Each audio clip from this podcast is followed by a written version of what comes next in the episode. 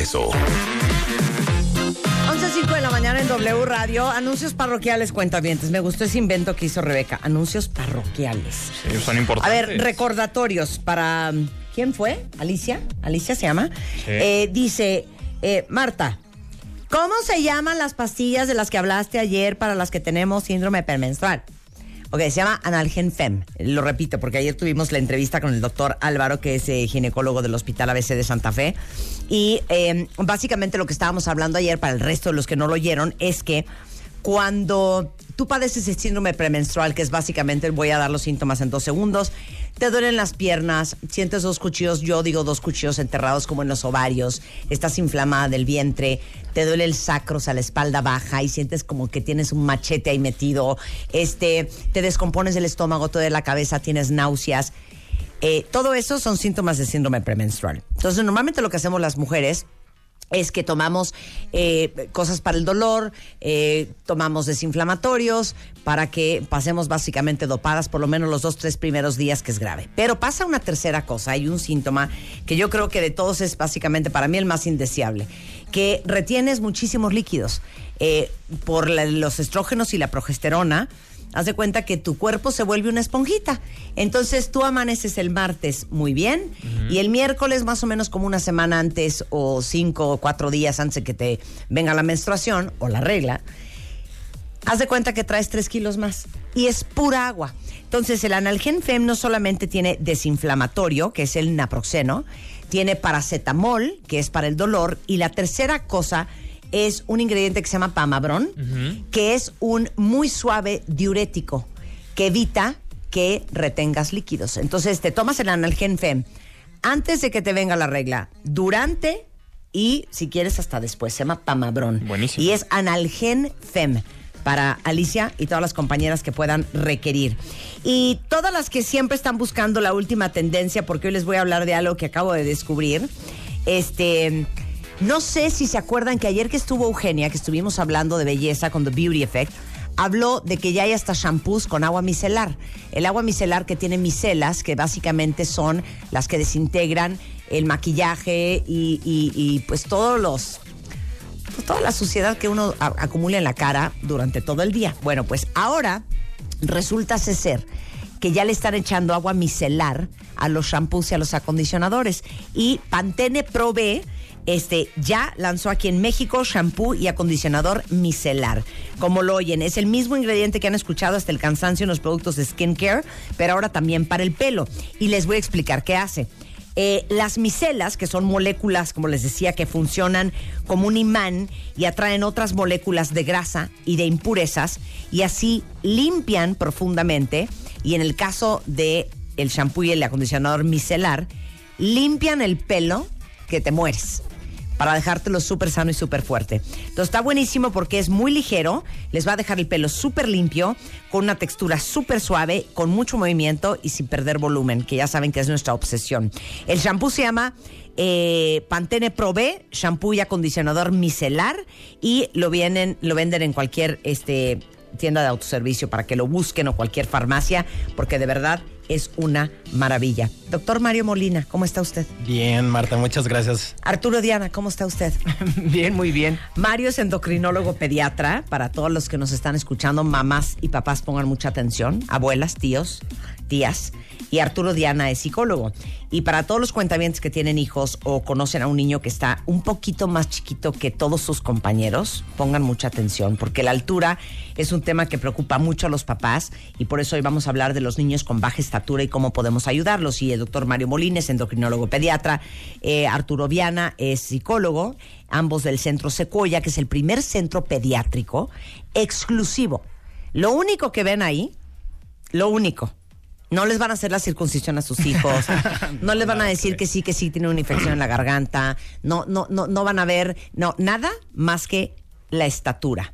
Entonces es el primer centro pediátrico exclusivo para la atención de niños con baja estatura y tiene un equipo médico enorme de pediatras, endocrinólogos, todos certificados por el Consejo Mexicano de Endocrinología. Entonces, la primera pregunta, la obvia.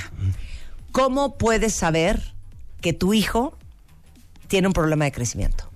Es muy ¿En importante. qué se le nota? En claro. toda la, el cuadro de El cuadro, ¿sabes qué, Mario? Sintomatológico. Eh, Ay, qué profesional. Qué vámonos.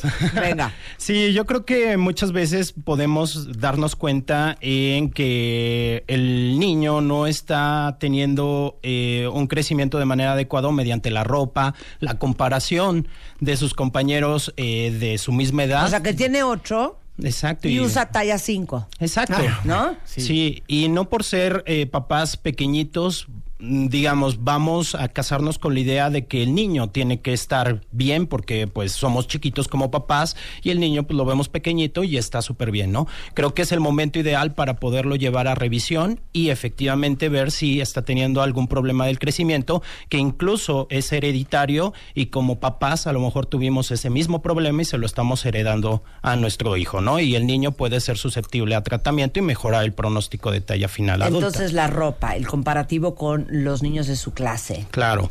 De hecho, deben de llevar una valoración, o sea, debemos de hacer medicina preventiva, o sea, debemos de acudir a valoración por lo menos, eh, si es en el primer año, debemos de ir cada mes, si es en el segundo, irse eh, haciendo intervalos entre dos y cada tres meses, y ya más grandes tenemos que hacer por lo menos una vez cada seis meses, ¿no? Entonces ahí podemos detectar efectivamente problemas del crecimiento y evitar, ¿no? Ok, cualquier pediatra decente Claro. te pesa y mire al niño cada vez que va a consulta. Y en la tabla saca el percentil. ¿En dónde está tu hijo en esa curva? Por supuesto. Si arriba o abajo. Claro. Si está abajo, ya estamos teniendo un problema y es muy importante también medir a los papás porque las tablas o gráficas de crecimiento que tenemos a nivel nacional no son exclusivos de la población mexicana, entonces nos tenemos que basar también en el potencial genético y esto lo extraemos con las estaturas actuales de los papás. Sin embargo, los papás si tuvieron algún problema y son los hermanos más pequeños, nos vamos con las estaturas de los abuelos para ver Claro. si él tuvo algún problema y que Claro. se lo esté heredando. Ahora, les voy a regalar esta información que creo que nunca te lo he preguntado. Dame la lista ahorita hacia el hilo, ¿eh? De todas las enfermedades y padecimientos, desde el más estúpido hasta el más complejo, Claro. que impactan en el crecimiento. Por supuesto, de los más sencillos. Vas, Mario, ¿estás listo? Venga. Ali- alimentación, sueño, eh, ejercicio, eh, la cuestión psicosocial, ¿no? Si estamos en depresión. Alimentación, ejercicio. Eh, el sueño, dormirnos temprano, es ahí donde se genera la hormona de crecimiento.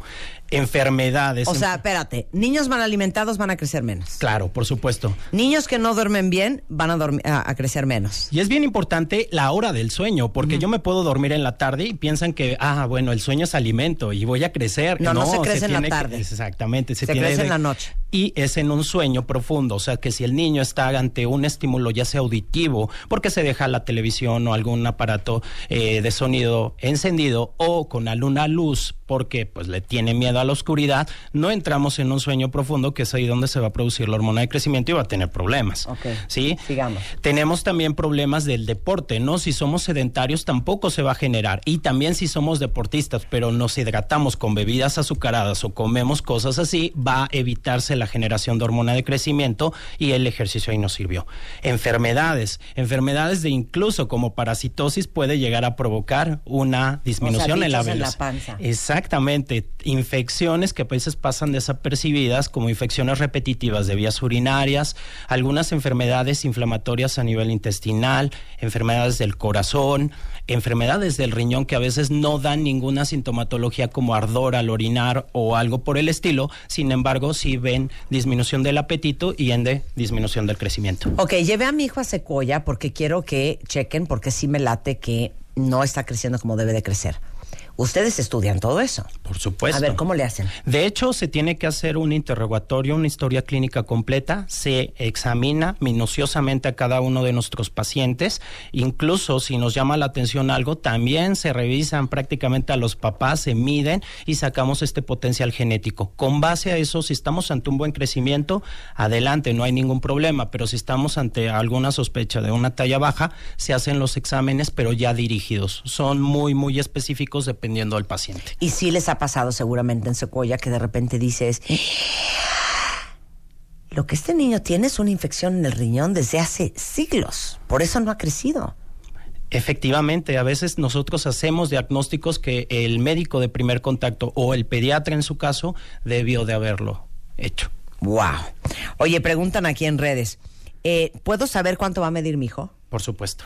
De hecho, se hace esto con base a las estaturas genéticas. Bueno, la estatura genética es caída mediante las estaturas de los papás y una edad ósea. La edad ósea es una radiografía de ciertas partes del cuerpo, generalmente es mano, codo y cadera, y con base a eso se puede este, establecer o pronosticar la talla. Pero no, no es de que, mira, sumas tu estatura con la de tu esposo, divides mm. entre dos, menos tres que llevábamos, no, así no es. No, es una fórmula ya Eso es lo que ustedes querían, pero eso así no es.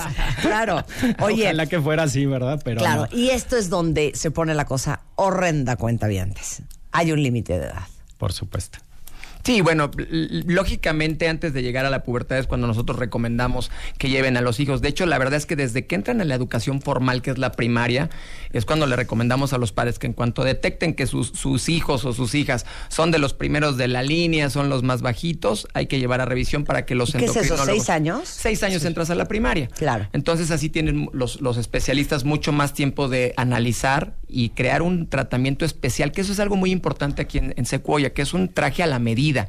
No hay medidas eh, generales, sino es este tratamiento si no a todos los niños le van a dar lo porque mismo. Porque de repente hay personas que creen que, ah, entonces yo ya oí que hay que hacer esto, ¿no? Pero tú no sabemos tu hijo, hay que revisarlo. O, a fuerza le van a dar hormona de crecimiento. y no forzosamente, ya lo dijo el, el doctor Mario, no hay tantas causas. Por ejemplo, la cuestión emocional también es muy importante. O sea, niños tristes, niños inseguros, niños con una autoestima baja, no tienen un desarrollo no solo en su estatura, sino en general en, todo, en su rendimiento académico, en cómo socializan en el colegio, en cómo los bulean hoy en día, sus mismos familiares, ay, sí, el chaparrito, el enanito, empiezan los Oye, eso que acabas de decir está, cañón.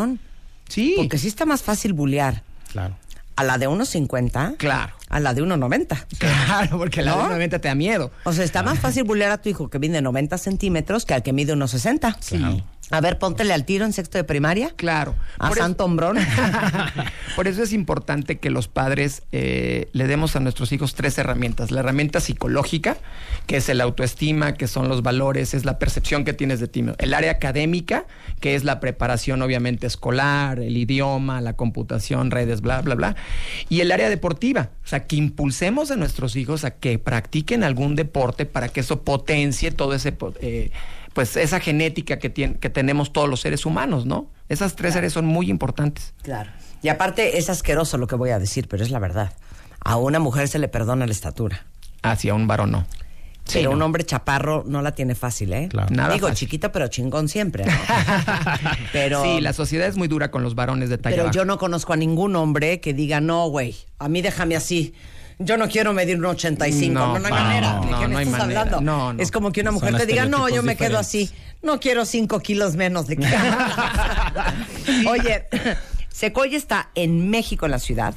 Sí. Están en Guadalajara, ¿no? La matriz está aquí, ya tenemos en Guadalajara y, y, tenemos planes de crecimiento. Algo muy importante es que ya cumplimos 10 años, ya ves que venimos aquí hace poco, llevamos más de 20 mil eh, pacientes atendidos con un alto porcentaje de éxito, que eso es muy importante. Tenemos pacientes que crecen desde 3 centímetros hasta 12 centímetros y como le estás diciendo, o sea, cada centímetro que, te regale eh, Secuoya, lo vas a agradecer cuando seas adulto. Oye, te digo una cosa, si yo midiera un 80 dense de santos cuentavientes, sería insoportable, insoportable, insoportable. Sí. Oye, ¿dónde los encontramos? Pues mira, estamos aquí en te voy a dar primero el teléfono 5687 6118. Lo voy a repetir 5687 6118. En Guadalajara 3615 2835 y nuestras redes sociales son centros www.centrosecuoya.com.mx es nuestra página web y en Facebook estamos como Centro Secuoya y en Twitter como arroba Centro Secuoya. Secuoya como el árbol. Gracias Arturo. Un placer siempre verte. Gracias, doctor Mario. Muchas gracias, Marta. Un placer Muchas gracias a ti. 11.19 de la mañana en W Radio. Marta de Baile en W 96.9.